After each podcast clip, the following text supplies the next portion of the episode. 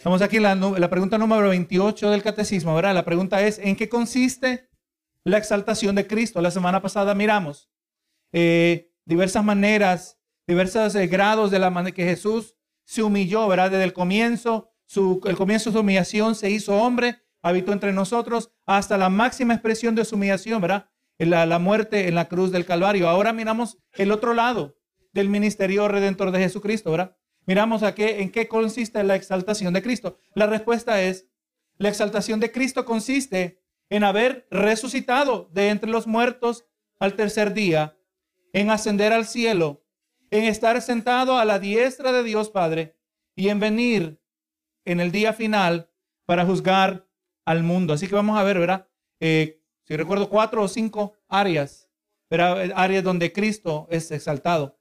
Miramos aquí unos, unos cuantos versos que son nuestra base bíblica, versos que usted los puede apuntar y, estudiar en su tiempo. Primera de Corintios 15, 4 dice, y que fue sepultado y que resucitó al tercer día conforme a las escrituras. Verá, si Cristo no hubiera resucitado, hermano, nuestra fe es vana. Amén. Es importantísimo, ¿verdad? La resurrección de Jesucristo.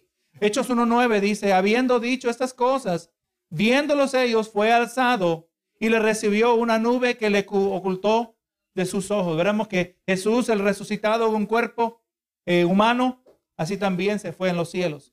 Efesios 1:20 dice, la cual operó en Cristo resucitándole de los muertos y sentándole a la diestra, a su diestra en los lugares celestiales. Hechos 1:11 dice este mismo Jesús, que ha visto tomado de vosotros al cielo, así vendrá como le habéis visto ir al cielo, ¿verdad? Así que le vamos, como vamos a estar mirando la ida de Jesucristo nos deja entender cómo será su venida. Hechos 17:31. Por cuanto ha establecido un día en el cual juzgará al mundo con justicia por aquel varón a, que, a quien designó, dando fe a todos con haberle levantado de los muertos. Así que hermano, cuando nuestro Señor Jesús estaba por terminar la obra que realizó en esta tierra, Él dijo lo que dice en Juan 17:5, haciendo referencia a algo que no estaba presente en una plena expresión durante su ministerio terrenal. Juan 17:5 dijo Jesús, ahora pues Padre, glorifícame tú al lado tuyo, con aquella gloria que tuve contigo en el antes que el mundo fuese, ¿verdad? E, e, ese verso eh, dice varias cosas, una entre ellas habla de la preexistencia de Jesús, ¿verdad? Aquella gloria que tuve contigo antes que el mundo fuese, antes de todo lo creado, ya era Jesús. Jesús siempre ha sido porque Jesús es Dios, ¿verdad? Hablamos de la preexistencia. Hay gente que dice, no, no, Jesús fue creado. Es más, los mormones dicen Jesús y Satanás son hermanos. Son seres creados. No, hermanos. Jesús es Dios. Amén. Y le voy a decir que no funciona ningún sistema de creencia que no eleve a Jesucristo como Dios, no eleve a Jesucristo como Señor. Ahí sí es a esto que el catecismo dirige nuestra atención, mientras traza ante nosotros las etapas envueltas en la exaltación de Cristo. Así que lo primero que vamos a estar mirando era la primera etapa se refiere a su resurrección. Amén. Ahí vemos la primera etapa de la exaltación de Cristo. Primero, sobre todo, nosotros tenemos la, resurrección de nuestro Señor, el cuerpo que salió del sepulcro. Fue el mismo cuerpo que había sido antes crucificado y sepultado. Eh, vamos, pero hay que aclarar, el cuerpo de Cristo resucitado era el mismo cuerpo, pero era diferente en calidad pero igual en identidad. Y esto que estamos hablando aquí describe nuestra futura realidad. Gloria a Dios. Vemos que no existe nada más cierto en las escrituras que esto mismo. Él no fue, como algunos han dicho, que fue una, una simple visión, algo que los discípulos imaginaron que vieron. Cristo murió con un cuerpo físico, fue clavado con un cuerpo físico, experimentó todo lo que nuestro cuerpo físico hubiera experimentado en ese lugar y así también su cuerpo fue sepultado y aleluya, y hasta cierto punto, aleluya, nosotros miramos, ¿verdad? Que el cuerpo estaba muerto, estaba separado. La palabra describe la muerte del ser humano en un sentido general, separado del cuerpo y delante del Señor, ¿verdad?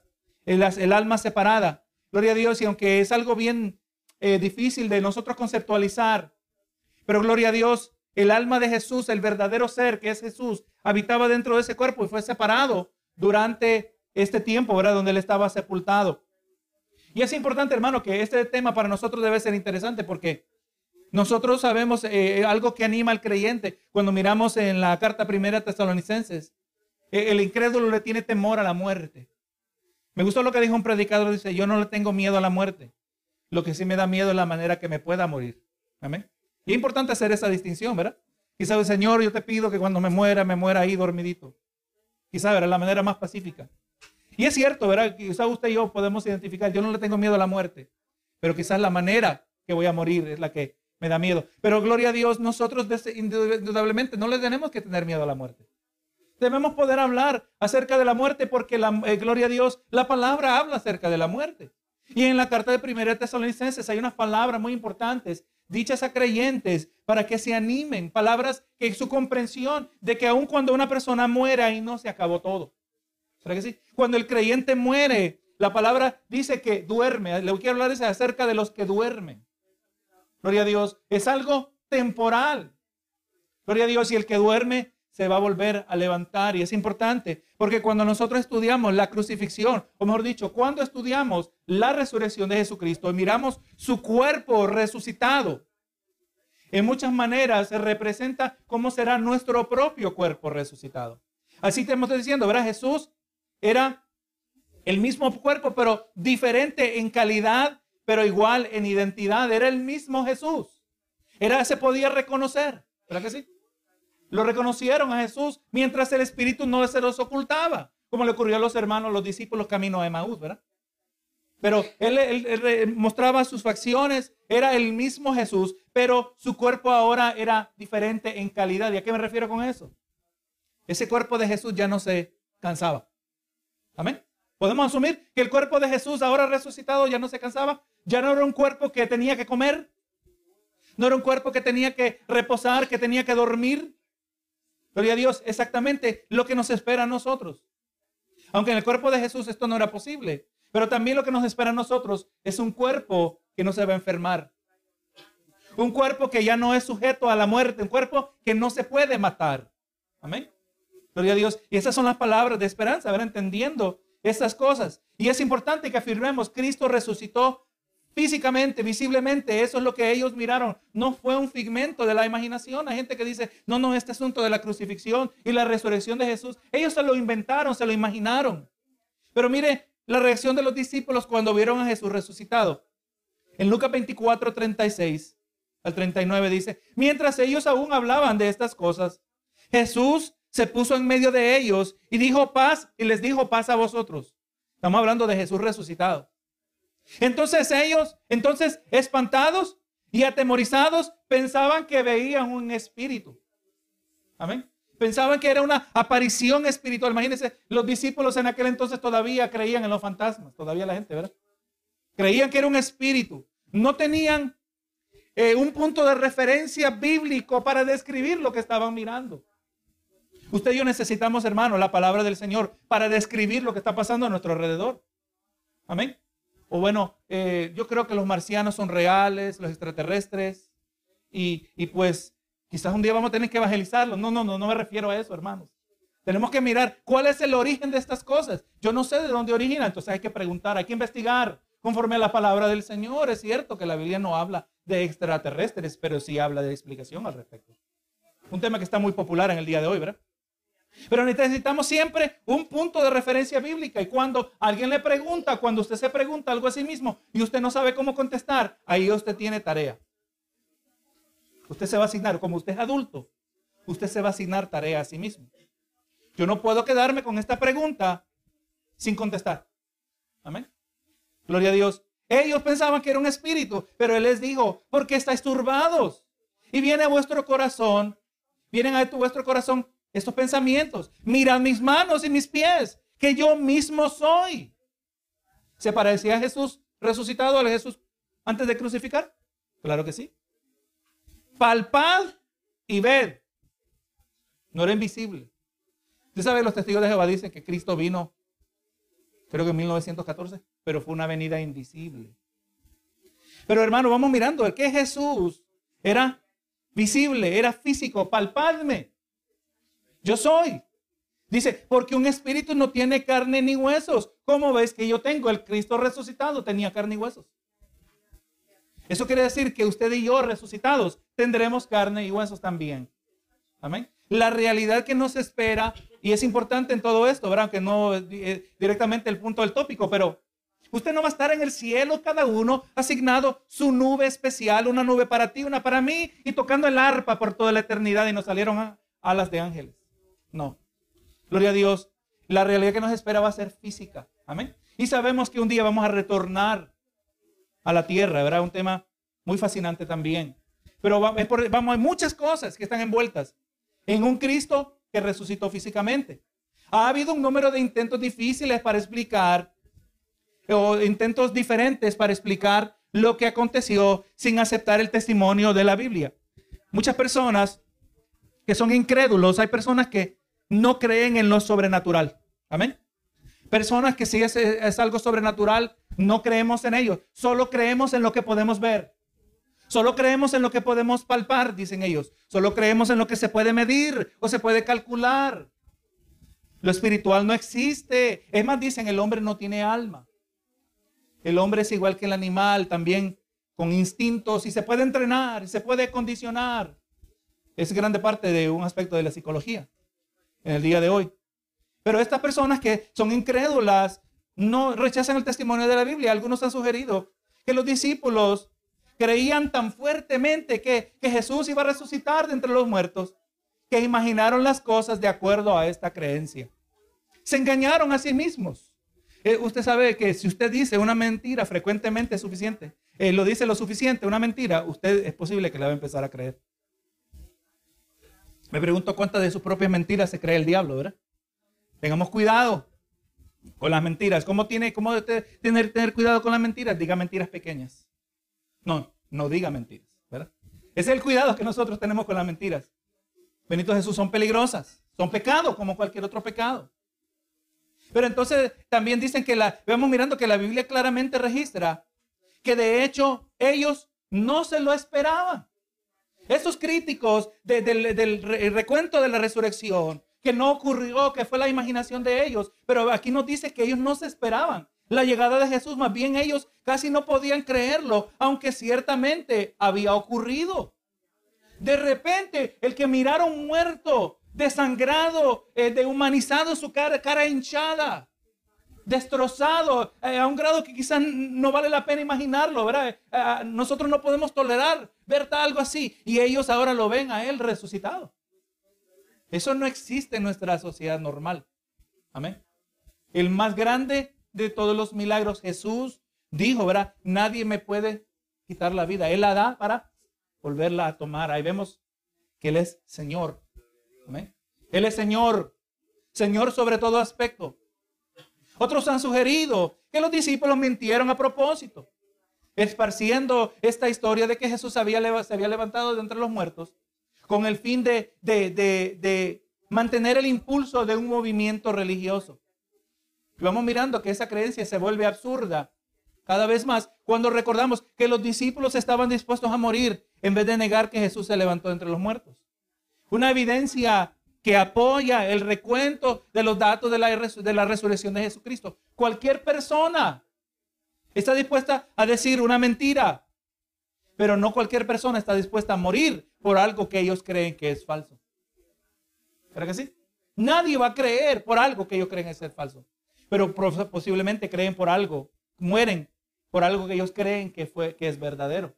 La palabra claramente nos deja saber que Jesucristo no solo se le manifestó a ellos, ¿verdad? Hubieron muchos testigos. Hay personas que dicen que para ellos es imposible creer la historia del milagro. Que de eso se trata, ¿verdad? El milagro. Pero el problema se encuentra en que entonces tienen que decir, tienen que decidir qué hacer con el milagro de la historia. Esto quiere decir que ellos quedan con un problema irresoluble, o sea, que no se puede resolver. De cómo es posible que una historia tan cierta puede haber sido escrita. La historia debe ser cierta, o si no, si no fue cierta, tiene que ser producto de locura o maldad. Y vemos que después de dos mil años, nadie ha sido capaz de demostrar que esta historia viene de hombres locos o malvados. Pero vamos mirando que estos hombres, su testimonio permaneció fiel. No existe ninguna otra explicación satisfactoria, excepto eh, que creer que, la, que todo esto ha sido eh, verdadera, que todo, todo verdaderamente aconteció. Así que, y, hermano, le voy a decir que acerca de la resurrección de Jesucristo se han escrito numerosos libros. Amén. No, no podemos entrar en, en profundidad en muchos detalles. Hay hombre, por ejemplo, un hombre que era un detective.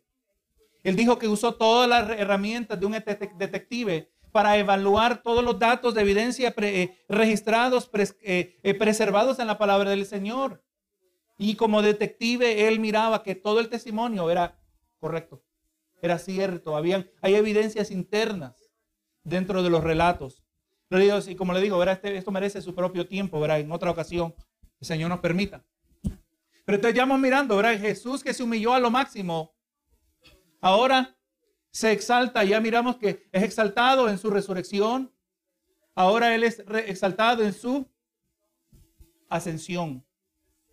Vamos mirando que después de un periodo de 40 días, a lo largo de los cuales el Señor Jesús frecuentemente se reunió con sus discípulos, Él fue recibido allá arriba en gloria. Amén. El hecho que se fue una vez más a los cielos no fue un acto de derrota, sino evidencia de su victoria. Hechos 1.10 y verso 11 dice, y estando ellos con los ojos puestos en el cielo, entre tanto que él se iba, he aquí se pusieron junto a ellos dos varones con vestiduras blancas, que podemos asumir que eran ángeles, ¿verdad? Los cuales también les dijeron, varones galileos, ¿por qué estáis mirando al cielo? Este mismo Jesús, que ha sido tomado de vosotros al cielo, así vendrá como le habéis visto ir al cielo. Jesús no de repente le dijo, yo estaré con vosotros hasta el fin del mundo y mientras decía esas palabras, se desvaneció ante sus propios ojos. No, no dice la palabra. ¿verdad? Es más, si el relato hubiera dicho eso, usted y yo no hubiéramos cuestionado nada. Es Jesús, de todo modo, ¿verdad? El que caminó sobre las aguas, el que le dijo a la tormenta que cesara, el que resucitaba muertos, el que pudo traspasar paredes cuando se le apareció a los discípulos que estaban encerrados, ¿verdad? Si hubiera, se hubiera desvanecido, nadie hubiera cuestionado, pero no, la palabra no dice eso. Es importante que entendamos que Él subió al cielo. Amén. Que Él subió, entendamos que Él en carne y hueso subió no a un lugar anónimo, no a un lugar indistinguible, un lugar intermedio entre lo espiritual y lo material. No, no, Él se fue en las nubes al cielo. Gloria a Dios. Entendamos también que eso es lo que a nosotros nos espera. Por lo menos en la primera parte de la gloria venidera. Gloria a Dios. El cielo es un lugar de la misma manera que el infierno es un lugar. ¿Sabe que religiosos liberales, cristianos liberales, y cuando digo liberales son liberales en doctrina, que la palabra no es tan sólida como nosotros la miramos, para ellos no lo es. Nos dicen el infierno es un estado de aislamiento de Dios. o el infierno es un lugar donde nuestra comunión con el Señor se interrumpe. No, no, hermano, el infierno es un lugar. Porque así como los muertos en Cristo resucitarán, al final de los mil años, del milenio, verá que aparece en Apocalipsis. Los que mueren sin Cristo también resucitarán. Y en carne y hueso serán lanzados al lago de fuego. El infierno es un lugar real. Amén. Pero yo no, lo, yo no lo voy a motivar a que busque a Cristo metiéndole miedo con el infierno. No, no, yo le voy a motivar que usted, aleluya, siga a Cristo, sirva a Cristo, porque Él es digno de seguir. Amén. Él es nuestro amado Salvador. Miedo del infierno solo dura unos minutitos, unos días. El miedo se pasa. Pero lo que queremos aquí es aprender a amar a Cristo. Y estamos mirando no un Cristo derrotado, pero un Cristo exaltado. Un Cristo rey de reyes, un Cristo señor de señores. En toda tormenta de mi vida, Él sigue siendo rey de reyes, señor de señores. Como vamos a seguir mirando, verdad? Eh, aleluya. en toda situación, Él sigue siendo exaltado. El diablo no toma ventaja de Él. Y si usted es un hijo de Dios, el diablo tampoco toma ventaja de usted. Si usted y yo mantenemos obedientes al Señor. Así que vamos mirando que eh, existe este, este otro elemento de la historia que hace imposible para los incrédulos formular sus propias explicaciones. Por cuanto si estas apariciones fueron tan solo el producto de la imaginación o quizás fueron visiones porque terminaron después de 40 días. Algunos modernistas, o sea, aquellos que tienen una interpretación moderna de la Biblia, los modernistas en el día de hoy se burlan de la idea de que Jesús subió al cielo. Ellos dicen el cielo no está arriba. Por cuanto nosotros ahora sabemos, dicen ellos. Como supuestamente ellos no sabían esto en los tiempos de la Biblia, ahora nosotros sabemos que el mundo es redondo. ¿Cómo dicen? ¿Que Jesús se fue arriba? Ellos no sabían que el mundo era redondo. Pero la mayor dificultad para estas personas, sin embargo, es simplemente esto. Ellos no creen que Cristo se levantó del sepulcro en el mismo cuerpo con el cual fue crucificado. Gloria Jesús. Por lo tanto, no pueden creer que Él subió de la tierra a la vista de los hombres, pero es exactamente lo que el cristianismo histórico enseña. Esta expresión es importante, hermano, el cristianismo histórico. nuestra fe cristiana no es una que nos inventamos en esta iglesia. No es una que formulamos entre unos cuantos líderes espirituales y decidimos, esto es lo que ustedes y yo vamos a creer de acuerdo a la Biblia. No, no, hermano. Esto tiene un largo legado histórico. Lo podemos remontar hasta los tiempos de los apóstoles.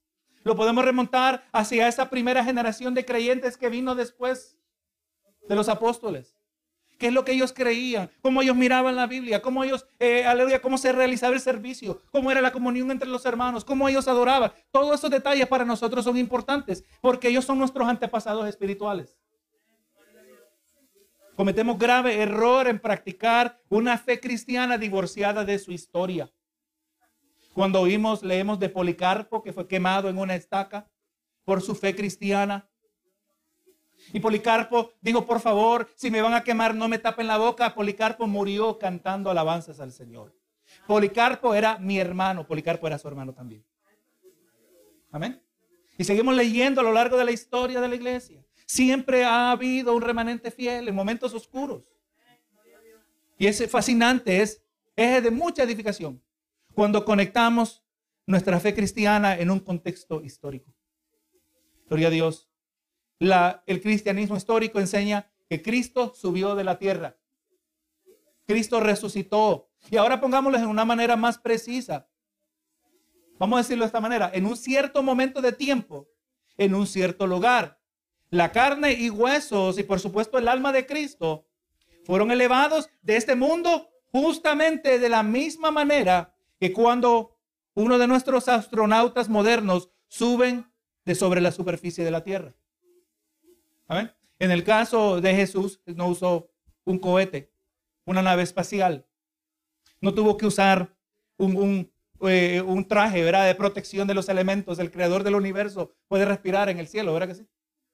Claro que sí. Amén, claro que sí. Pero vamos que en un sentido igual. Así como el astronauta visiblemente ocupaba espacio viajando hacia arriba, así lo hizo Jesucristo. Y si un fotógrafo hubiera estado presente, fotografías hubieran podido haber sido tomadas, como en el caso de cualquier otro evento verdadero. Es un evento real. Eso es lo que estamos queriendo decir. Aleluya. Ellos lo miraron, se fue en las nubes. Pero vamos mirando, ahora es importante afirmar, es importante que seamos claros, que seamos precisos. Jesús no hizo esto de manera espiritual. No ocurrió en un sentido figurado, ocurrió en un sentido físico. Y cuando Jesús, como vamos a mirar más adelante, cuando Jesús dijo, voy a prepararos lugar, ¿qué imagina usted? Es que ahora tiene más lugar en su corazón para mí. ¿Será que a eso se refiere? ¿Jesús está preparando más lugar en su corazón para nosotros? No. En la casa de mi padre, muchas moradas hay. Es un lugar, ¿verdad que sí? Así que ya miramos, ¿verdad?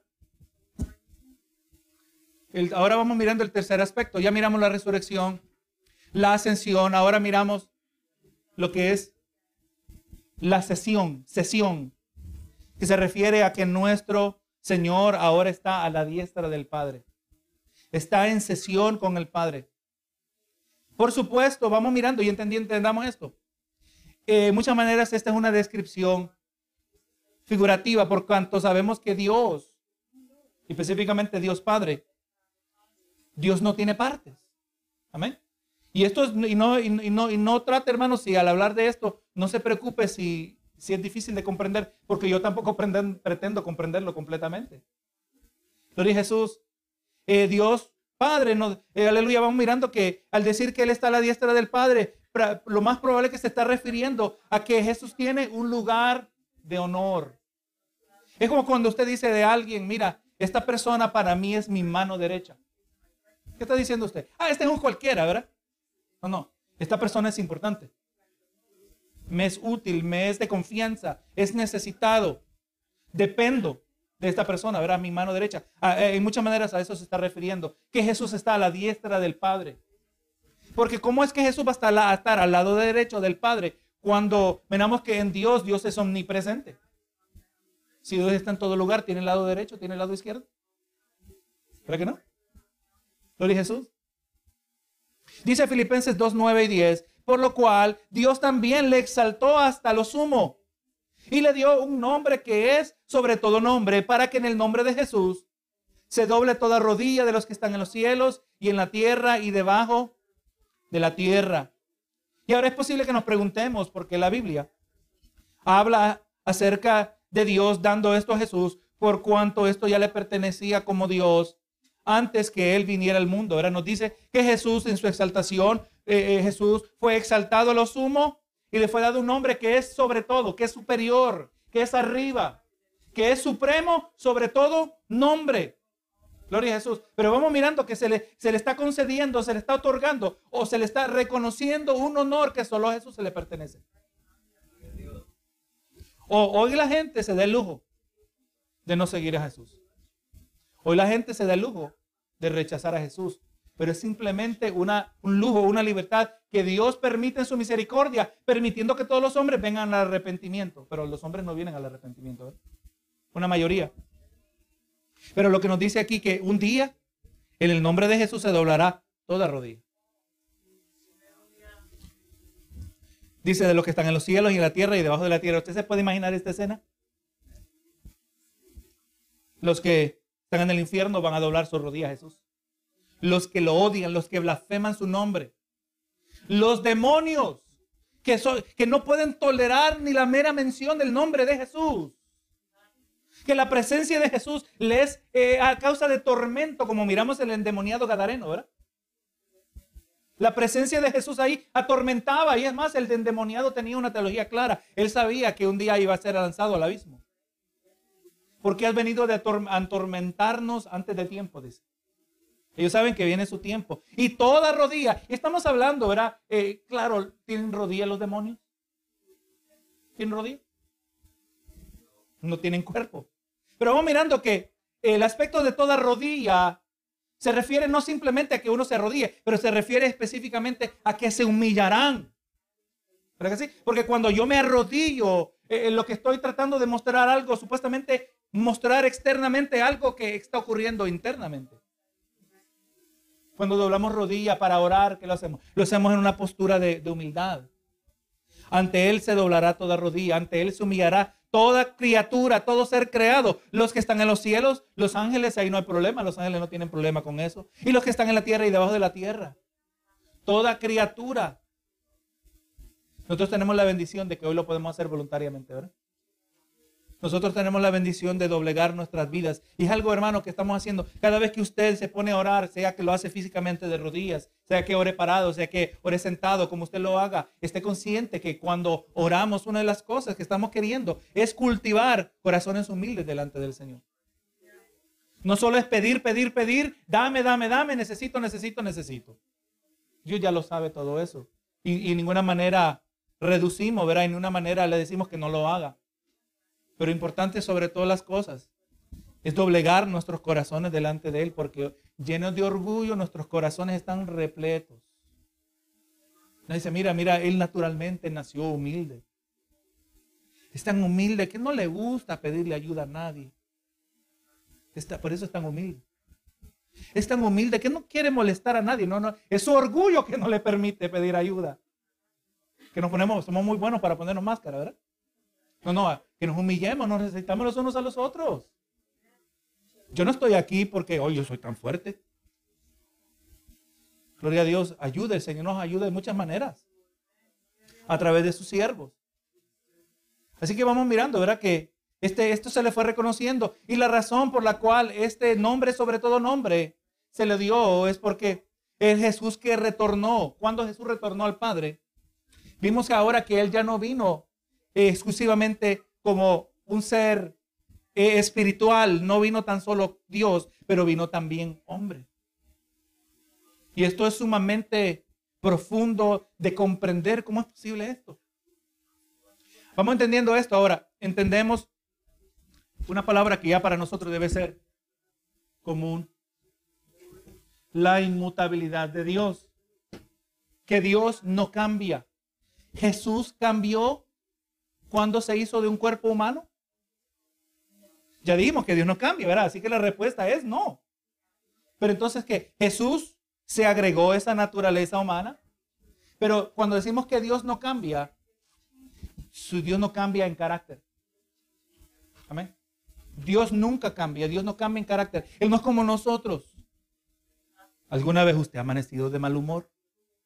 Quizás el, uno le hace a la pareja así, ¿verdad? Hoy, hoy amaneciste de mal, mal humor. Nosotros, Dios no amanece, amanece de mal humor, hermano. Y, Dios tampoco no es como nosotros, que cuando amanecí de mal humor, dependiendo cómo me vaya el día, se me puede pasar. Dios, por un lado, ama a sus hijos, les muestra ternura, nos bendice, nos guía, nos protege, nos disciplina. Y al mismo tiempo, con ese tierno amor de Dios, también dice la palabra que está airado con los pecadores todos los días. Cuando Dios se enoja, a Dios no se le pasa. Dios tiene misericordia de quien tendrá misericordia. Pero es importante que llevemos todo esto en mente. Dios no cambia en carácter, eso es seguro. Bendito Dios. Y así que vamos mirando, ¿verdad? Por cuanto era hombre, él podía recibir honor conforme concedía el Padre. Y es exactamente, hermano, lo que vamos mirando. Jesús, el Padre honraba al Hijo. ¿Cómo vemos que el Padre honraba al Hijo? Decía, eh, eh, eh, Él es mi hijo amado, a Él oíd. ¿Pero que sí?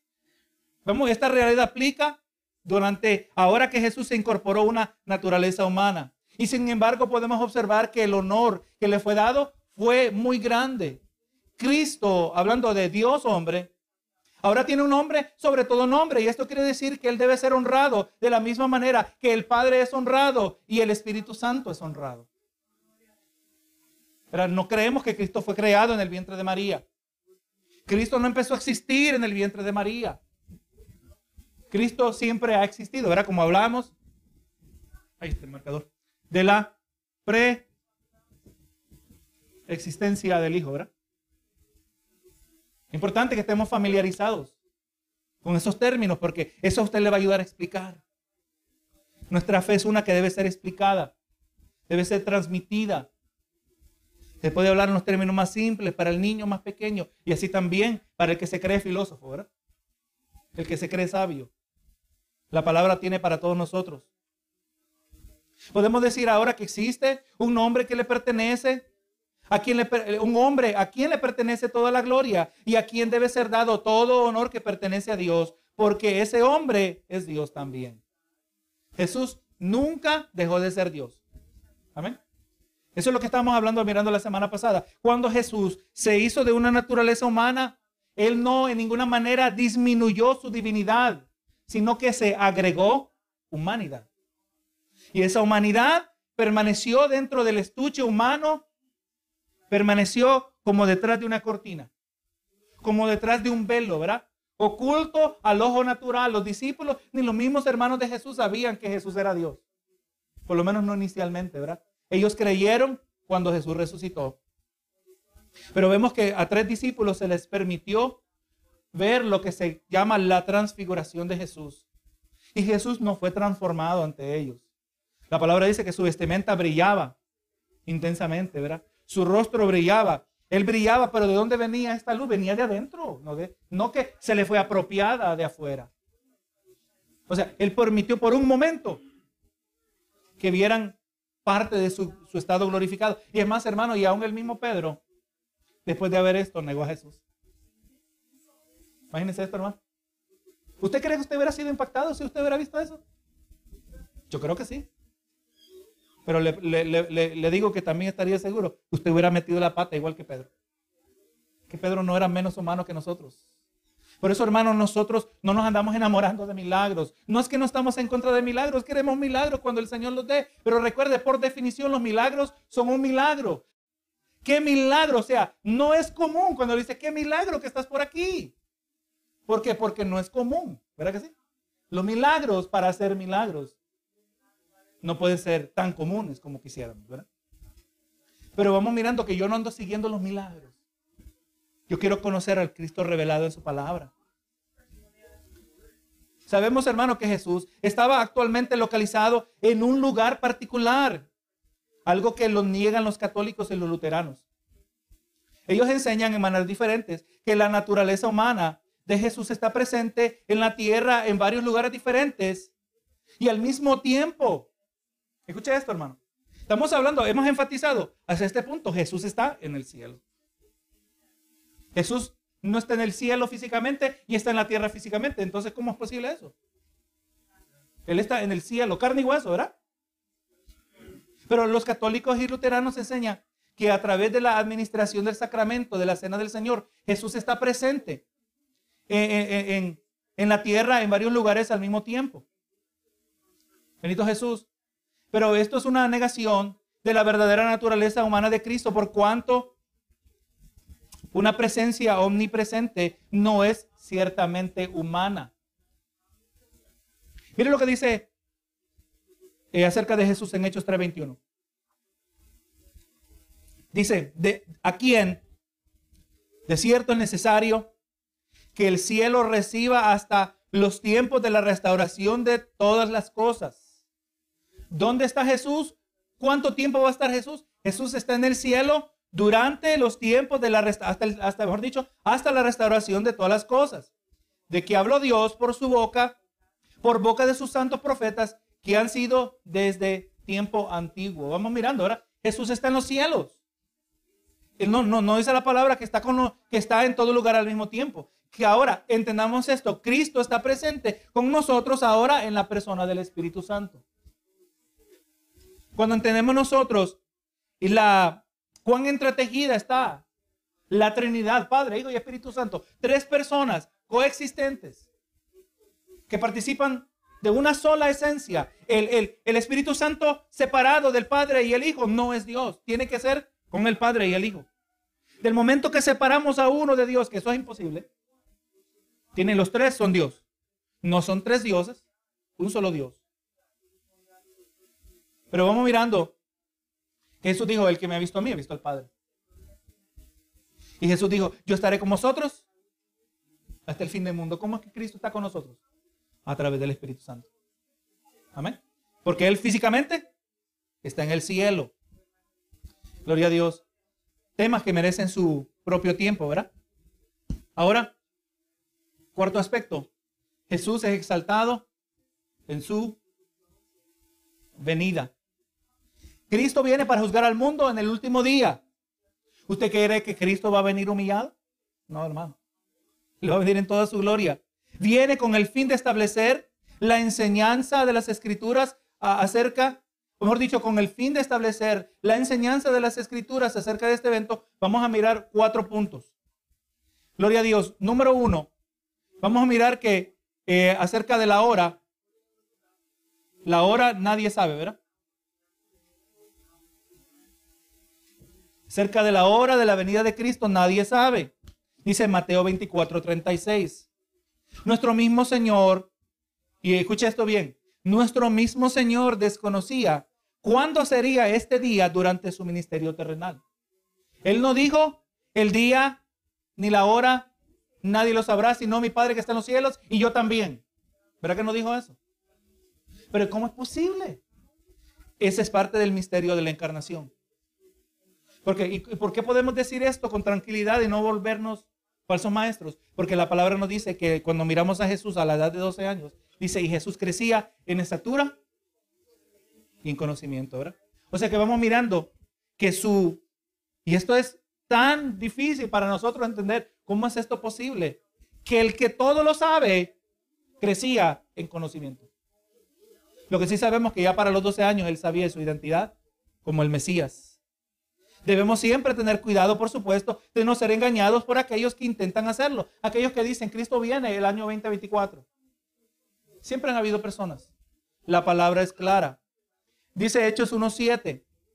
Y les dijo, no os toca a vosotros saber los tiempos o las sazones que el Padre puso en su sola potestad. Así que usted no vamos a estar, Señor, revélame cuándo es el día de tu venida. Dios no le va a contestar esa petición. Lo que nosotros nos corresponde saber es lo que Dios nos va a dejar saber. Aparte de eso, nada más. Gloria a Dios. Como ya miramos, ¿verdad? nadie conoce el día exacto de la venida de Cristo. Pero es importante que entendamos que van a ver, o sea, nadie sabe la hora, el día exacto, ¿verdad? Pero vamos mirando, gloria a Dios, que podemos eh, entender la venida de Jesús en un sentido general y me voy a explicar aquí. Gloria a Dios.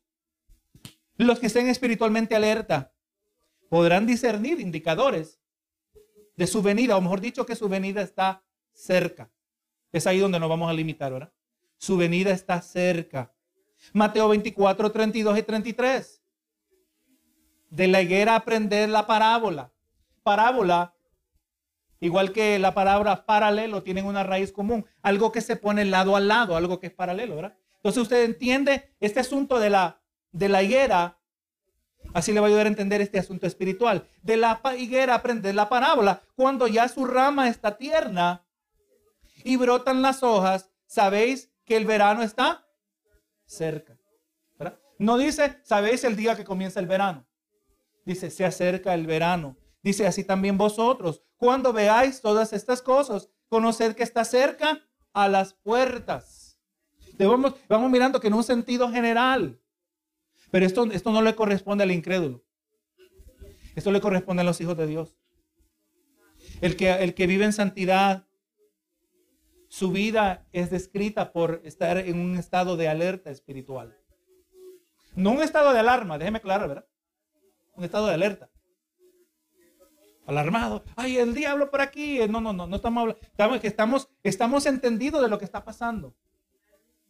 El mismo Jesús hizo la comparación de su venida al tiempo del diluvio en los días de Noé, de la misma manera como en los días de Lot. Mateo 24, 37 al 39, dijo Jesús más como en los días de Noé. Así será la venida del Hijo del Hombre. Entendamos los días de Noé para entender algo acerca de la venida de Jesús. Porque como en los días antes del diluvio estaban comiendo y bebiendo, casándose y dándose en casamiento, hasta el día en que Noé entró en el arca. Estas no son necesariamente actividades pecaminosas, sino actividades de la vida cotidiana. La gente está viviendo su vida como que nada va a pasar. ¿Verdad que sí? Noé, quizás poniendo los últimos clavos del arca o quizás poniendo el último aspecto de brea, haciendo el arca impermeable. Quizás está metiendo los últimos animales en el arca, ¿verdad? Apúrese osos que están muy lentos. Él está en alerta, él sabe que ya se está acercando. Y mientras él está así, y hay esmero y hay anticipación, él sabe lo que viene, ha estado predicando por 120 años. Había gente que se estaba casando. A gente que se estaba relajando después de un día laboral. Como que nada va a pasar. Así vive el mundo hoy. La gente vive como que nada va a pasar. A menos que viene la noticia y ahora se han vuelto expertos en meterle miedo a la gente, ¿verdad? Ya, ya, ya. La tercera guerra mundial está a la vuelta.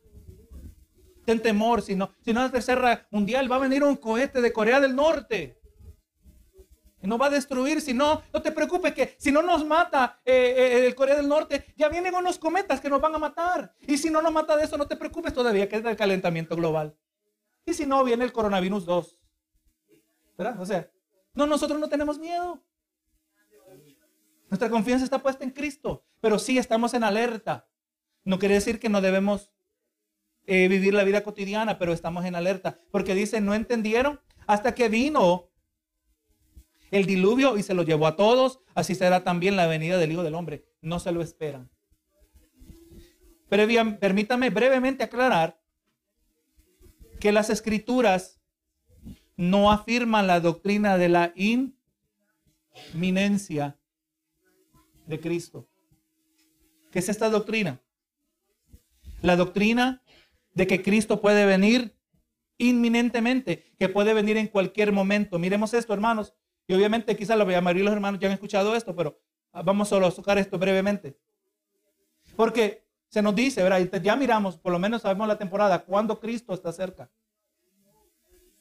Pero que Cristo puede venir en cualquier momento, miremos si verdaderamente lo respaldan las escrituras. Primera Tesalonicenses capítulo 5, verso 1 al 4. Ya dijimos, ¿verdad? El tiempo, la temporada, en un sentido general. Mire lo que dice ahora Pablo a los hermanos en Tesalónica, en el verso 1 del capítulo 5. Pero acerca de los tiempos y las ocasiones, no tenéis necesidad de hermanos de que yo os escriba. Porque vosotros sabéis perfectamente que el día del Señor vendrá así como ladrón en la noche. Amén. ¿Ok? ¿De qué está hablando ahí? ¿De qué está hablando Jesús ahí? ¿Qué está hablando Pablo, perdón? ¿Qué es lo que vendrá como ladrón en la noche? Amén, Jesús. Y dice específicamente el día del Señor. En nuestra comprensión antigua se, se dividía, se divorciaba lo que era el rapto y la segunda venida. Eso es lo que antes creíamos, pero ahora entendemos que el rapto y la segunda venida son un mismo evento. Cuando usted entiende esto, porque yo le decía, cuando yo leía esto antes, cuando separaba estas dos cosas, yo decía, bueno, vendrá como un ladrón en la noche. Ese es el rapto de la iglesia. Pero cuando usted empieza leyendo, ok, está hablando del rapto, pero siempre parecía que empezaba hablando del rapto, pero terminaba hablando de la segunda venida. Y, y digo, ¿cómo es esto? Pero cuando entendemos que está hablando de la misma cosa, ahora todo esto tiene sentido. Dice el verso 2. Dimos, ¿verdad? Que el día del Señor, y sepa que el día del Señor, por lo general, en muchos contextos, se refiere al día del juicio. Cuando, cuando eh, vamos mirando, ya miramos como en los días de Noé, el día que comenzó el juicio es el día que Noé entró en el arca. Fue protegido, ¿verdad? El día, dice como en los días de Lot, el día que Lot y su familia fueron sacados de Sodoma y Gomorra fue el día que cayó fuego del cielo. Ya se nos vieron, presentaron dos evidencias de un patrón que se repite ahora. Ahora el día que Cristo viene a juzgar la tierra es el día que se lleva a la iglesia. Amén. Y mire el 3. Que cuando digan paz y seguridad, entonces vendrá sobre ellos destrucción repentina como los dolores a la mujer encinta y no escaparán. Eh, ¿Será que eso se conecta a Mateo 24? Nos dice, ¿y esto será principio de dolores? Está usando la misma, la misma imagen. Los incrédulos, como en los días de Noé, se casarán, comerán, beberán, se darán en casamiento, están completamente despistados. Están viviendo como que nada va a pasar y ellos dicen, ahora hay paz y seguridad. Y lo que les espera completamente lo opuesto. Demos gracias al Señor nosotros, hermanos. Porque eso no nos describe a nosotros. Y el verso clave.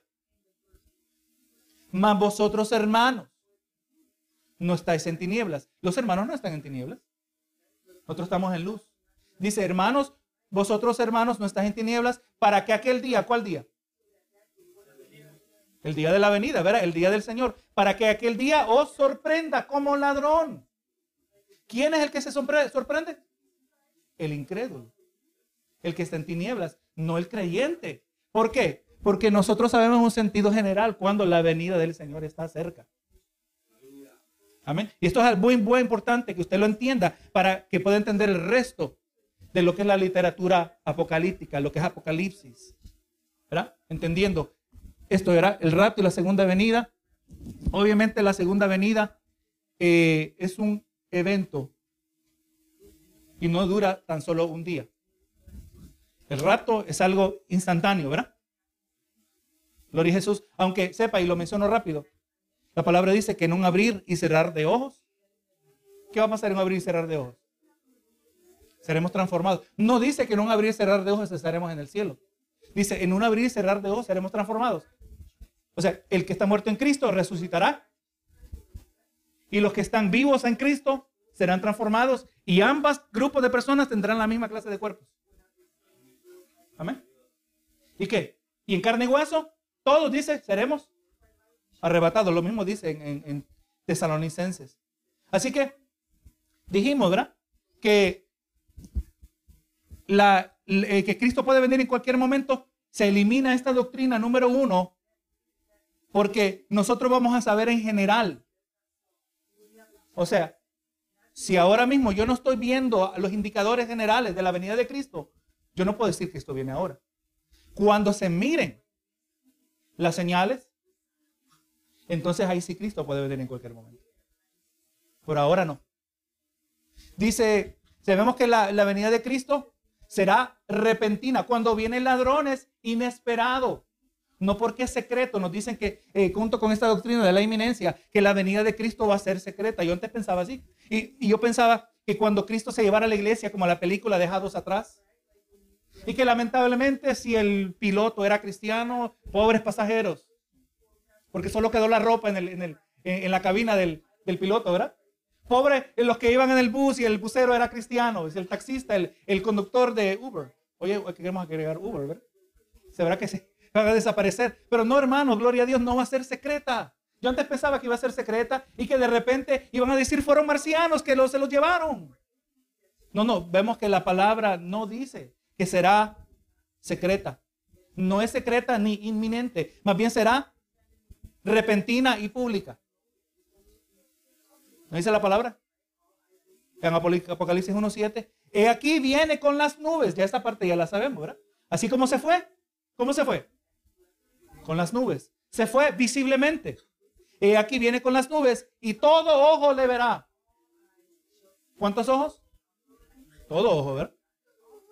Y los que le traspasaron y los linajes de la tierra harán lamentación por él. Sí, amén.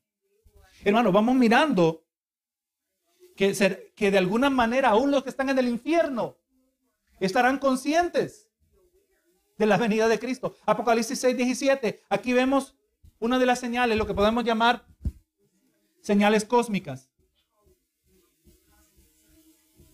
Es aquí donde aparece la segunda venida de Jesucristo. Apocalipsis 6, 14 al 17 dice, y el cielo se desvaneció como un pergamino que se enrolla y todo monte y toda isla se removió de su lugar y los reyes de la tierra, los grandes, los ricos, los capitanes, los poderosos, y todo siervo y todo libre.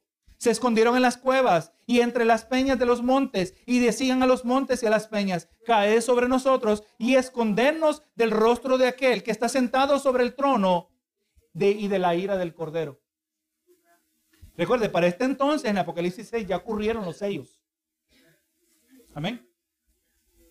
Y el sexto sello, el quinto sello son los mártires los que mueren durante la gran tribulación. El sexto sello dice que el sol se apagará, la luna se volverá color de sangre, las estrellas caerán de los cielos, exactamente lo que aparece en, Apocalipsis capítulo, perdón, lo que aparece en Mateo capítulo 24.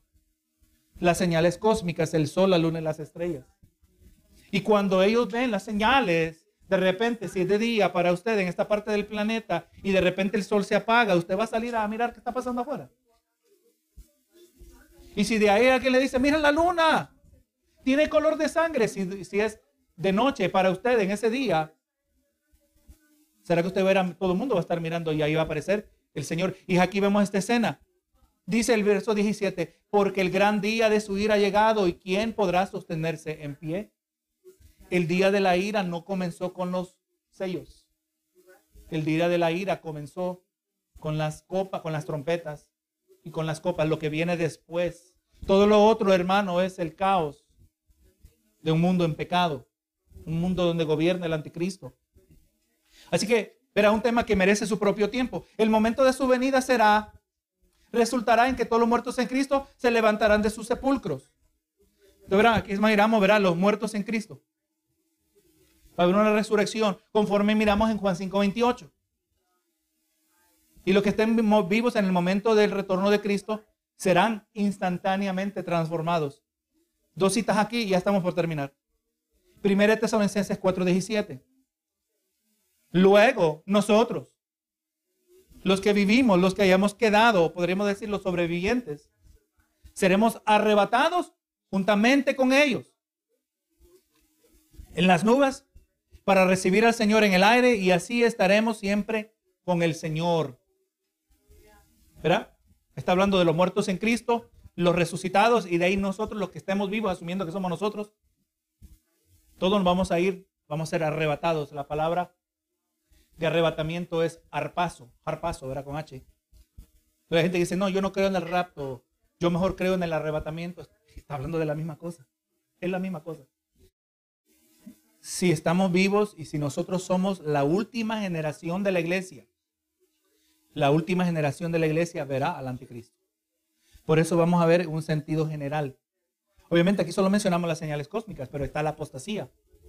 Un abandono de la fe verdadera a un grado, a un nivel nunca jamás visto. ¿Y cómo? ¿Y por qué va a ser eso? Porque adorarán al anticristo. Porque el anticristo primero se va a manifestar como el verdadero Mesías que esperaba Israel. Y muchos lo seguirán. ¿Tú estás viendo cuánta gente cristiana se está haciendo como judía? Está fascinando, lo están inculcando una mentalidad judía. Porque cuando venga Satanás, cuando se encarne en el anticristo y diga que es el Mesías, porque Israel lo va a adorar. Y ahí veremos la gran apostasía. Pero la palabra habla claramente. Primera de Corintios 15, 51. He aquí os digo un misterio, no todos dormiremos, pero todos seremos transformados en un momento, en un, en un abrir y cerrar de ojos, a la final trompeta, porque se tocará la final trompeta. Los muertos serán resucitados incorruptibles y nosotros seremos transformados. Es importante aclarar en breve, rápido, la final trompeta de la que habla Primera de Corintios no es la última trompeta de Apocalipsis, del libro de Apocalipsis. Amén. Del momento que usted dice, son la misma trompeta, la trompeta número 7, vamos a confundir tantas cosas. No, esta trompeta es una, una trompeta de, convocación. Amén. Ajá, una, una, trompeta de llamado, donde Dios llama a los suyos, no es la trompeta del juicio. No vamos a confundir a gente que hace, un, hace ahí un espagueti, hermano, que no se puede desenredar. Aquí lo último. Así que, hermano, este, ¿por qué es importante esta doctrina? Porque todo lo hemos estado hablando, la doctrina de la exaltación de Cristo. Que entender que Cristo está tan activo ahora en su estado de exaltación a favor de su pueblo como lo fue en su estado de humillación. El ministerio de Jesús no ha terminado. Cristo no se fue de la tierra por su propio bien. Él fue, como dijimos, a prepararnos lugar. Eh, Juan 14.3. Y ahora hace intercesión por su pueblo. Hebreos 7.25. Desde el cielo Él continúa su conquista de nuestros y sus enemigos. Primera de Corintios 15.25 dice, porque es preciso que Él reine. Escuche eso, estamos hablando de cuándo, cuándo Cristo reina. ¿Cuándo Cristo reina? Eso lo hablamos la semana pasada, antepasada. ¿Cuándo Cristo reina? Ahora. Amén. Él es, no dice la Biblia que será rey de reyes. Él es rey de reyes. Él reina ahora, su reino existe ahora. Lea la parábola del árbol. Amén. Que dice que el reino de Dios es como el árbol que, que crece de lo pequeño y sigue creciendo. Amén. El reino de Cristo sigue creciendo. Y dice, es preciso que Él reine hasta que haya puesto a todos sus enemigos debajo de sus pies. ¿Ya se, ya se realizó eso? ¿Ya fueron puestos todos? No, todavía no. Él sigue reinando y el postrer enemigo que será destruido es la muerte. Pero volvamos al 24, dice, luego al fin, cuando entregue el reino al Dios y Padre, cuando haya suprimido todo dominio, toda autoridad de potencia. Vamos mirando que Cristo reina, pero va a haber un momento que Cristo le va a entregar el reino al Padre. Amén. Primera de Corintios 15. Podemos ver, por lo tanto, que el estado actual de Cristo como mediador eventualmente ha de terminar entonces disfrutaremos una comunión con Dios que es más directa de lo que experimentamos en el día de hoy. Pero la exaltación de Cristo nunca terminará. Se trata que simplemente seremos semejantes a Él, eh, a Él cuando veamos como Él es. Y estas últimas dos citas. Primera de Juan 3.2. Amados, ahora somos hijos de Dios y aún no se ha manifestado lo que hemos de ser. Pero sabemos que cuando Él se manifieste, la segunda venida, ¿verdad? Seremos semejantes a Él porque le veremos tal como Él es. Jesús ya no va a venir velado, ocultado, tapado en su gloria, escondida dentro de un estuche humano. No va a venir en su plena gloria y nosotros le podremos ver porque seremos semejantes a Él. Antes de eso, hermano, no pudiéramos aguantar, nos muriéramos. No pudiéramos resistir. Recuerde a Pablo, en camino a Damasco, se le apareció Jesús resucitado y él quedó ciego.